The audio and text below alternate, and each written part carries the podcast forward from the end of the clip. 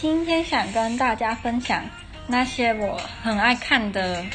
影集，美呃大部分都是对啊，全部都是西西洋的。然后我喜欢看的美国影集啊，我比较喜欢看有点可怕，然后不然就是有一些超自然力量存在的的影集。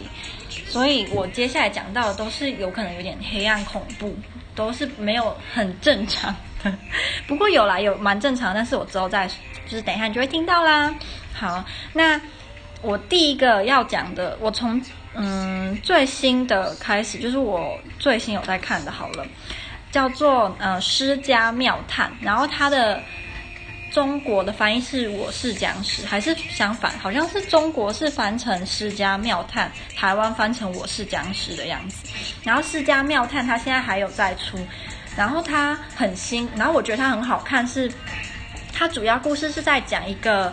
医师，外科医生，她是女生，然后他原本的人生很顺遂，还有一个很帅的，也是医生的，哎，不是医生，也是一个就是头脑头脑很聪明的男生，他们两个原本就是要结婚了，可是就在那个女生她去参加了一场就是。船上的宴会之后，他就莫名其妙被抓成僵尸。那在这个设定里面，这里的僵尸他也是想要吃人，他想要吃人脑。然后这个我觉得尸家妙探最特别的是，吃了僵尸、吃了人脑的僵尸，他们会透过一些特定的影像而触发曾经就是被他们吃过的人的印，他们的回忆。所以后来这个女生她原本想要当外科医师，只是因为她变僵尸，所以她不能当外科医生，所以她就变成那个，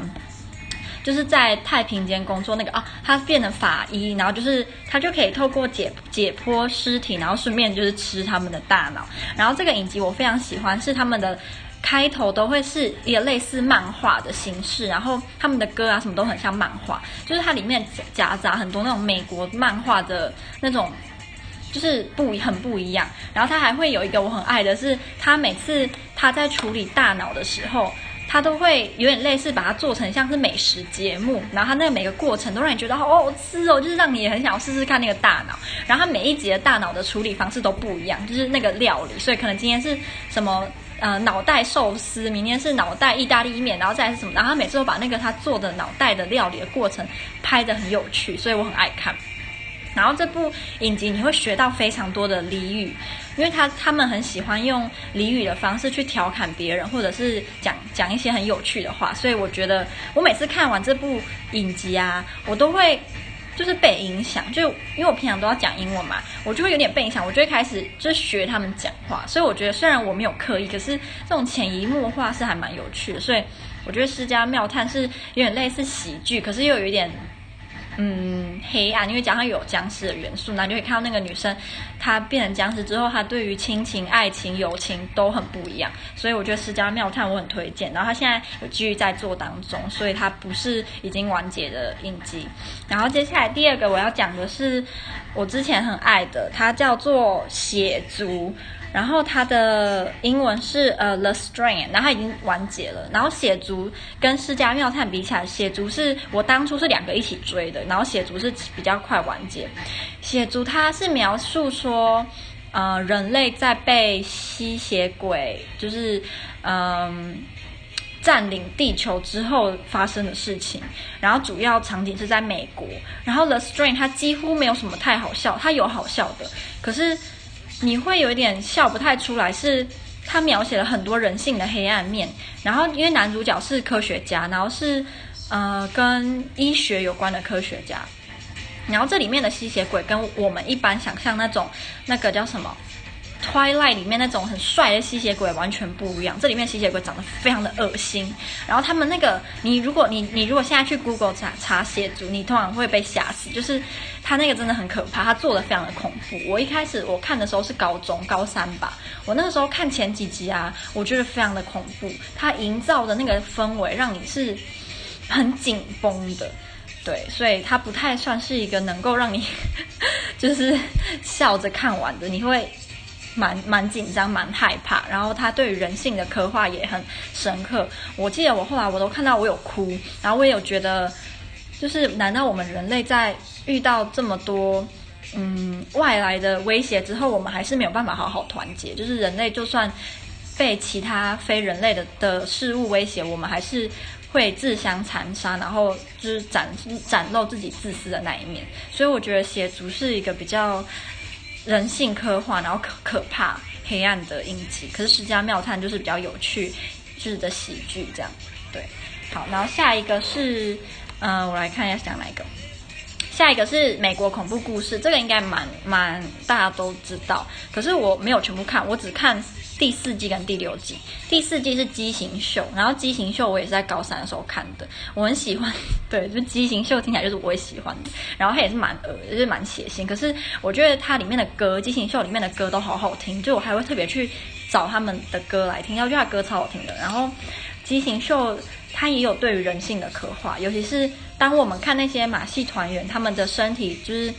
破旧不呃，就是很残破，或者是少一只脚啊，多一只脚啊，身体特别小、特别大。可是其实他们很多都是很善良的，就相比起那些我们这种四肢是健全的、看起来很正常的人，其实他们不一定才是恶魔。可能我们表面上很正常，我们内心才是恶魔。所以他他对于这种的刻画也是蛮蛮厉害的，然后看完心情也可能会不太好，因为他的我印象中他的结局不是太好，然后你会觉得很多人都死得很可怜，对。然后再来我有看的是第六季《罗亚诺克》，这季我是在我是在前几个月的时候看的，然后我也是在两三天内就把它看完，我觉得它也很可怕，它的可怕。是它好像是真实故事，就是改编的，它有少部分的真实性。然后我觉得他他的死法有些也蛮惨的，然后也蛮恶心的。他我必须说他的死法很多很恶，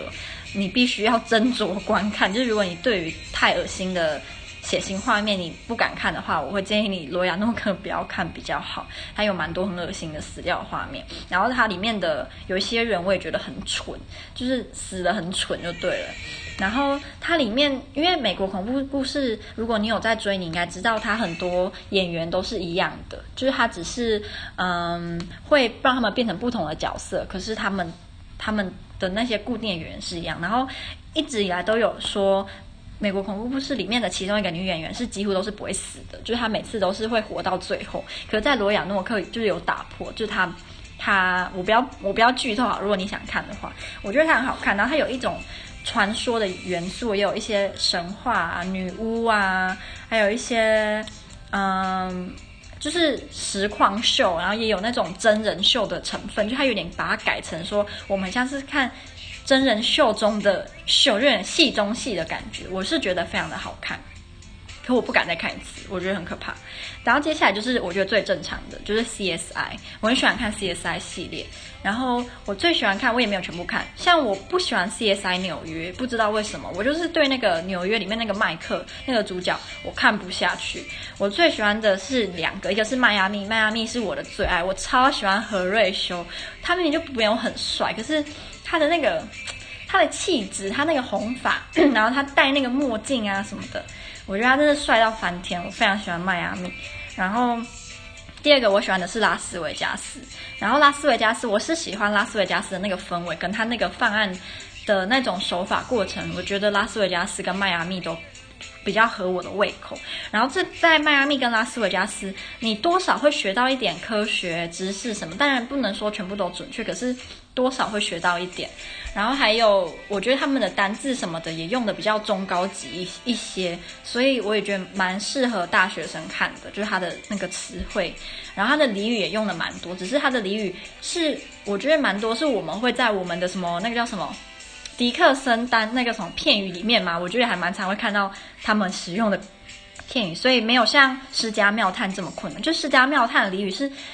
非常的时事，因为它是很新的，所以它的俚语都是用最近近期的。然后我们我们学的都是比较老的，所以就是 CSI 比较老，所以就是我们可以可以就是比较有联嗯可以联想到。可是世家妙它因为很新，所以如果你比较喜欢那种近期的美国俚语啊，或者是近期的一些有趣的时事，就可以看世家妙它，因为它有一些都会把近期的发生的事情就是。套在他们的剧情里面，因为他也是要办案的，就是施家庙，他也是跟 CSI 有点像，他也是会办案，然后可是办案的人是僵尸这样，然后他那个僵尸就会透过他吃的人的那个受害者的人脑，他就会去联想到 可能案发前的一些细节，或者是他被杀之前看到的人。所以《世家妙探》其实有点像僵尸版的 CSI，然后只是是二零一七、二零一八的 CSI。所以我觉得我最推荐的，如果你是想要好笑又可以学的话，我是推荐《世家妙探》。然后你如果是想要学东西，然后呃看比较黑暗的话，是《血族》，就是《The Strain》。对，然后我是蛮推荐。然后美国恐怖故事就是推荐给喜欢像我一样怪怪的这种人，就是你不一定会学到东西，可是你就会看得很 看得很爽，然后很怕这样。对，嗯、我之前也有看那个福尔摩斯，可是福尔摩斯被推到烂了，所以我就我就不想讲福尔摩斯啊。还有一个那个 CSI 还有一个系列是网络犯罪，然后网络网络犯罪好像是一两年前看的，因为我后来。他好像后来没有在拍，还是有，我不记得了。可是我那时候蛮喜欢看 CSI 的网络犯罪，因为那个时候的网络犯罪拍的也是很贴近我们呃生活中，然后你还可以学到说，嘿，原来我们生活中的这些东西是可以这样子被利用，然后用来犯法的。所以我觉得网络犯罪也蛮有趣的。然后它里面你也可以学到很多嗯、近期的英语的词汇，因为网络犯罪 CSI 也是蛮蛮最近的的影集。然后啊，我的电锅跳起来，刚好我也说完了。那嗯，如果你有看过我刚刚讲的，然后你有就是觉得什么很有趣的啊，你可以跟我说，就可以跟我分享，我们就可以互相交流。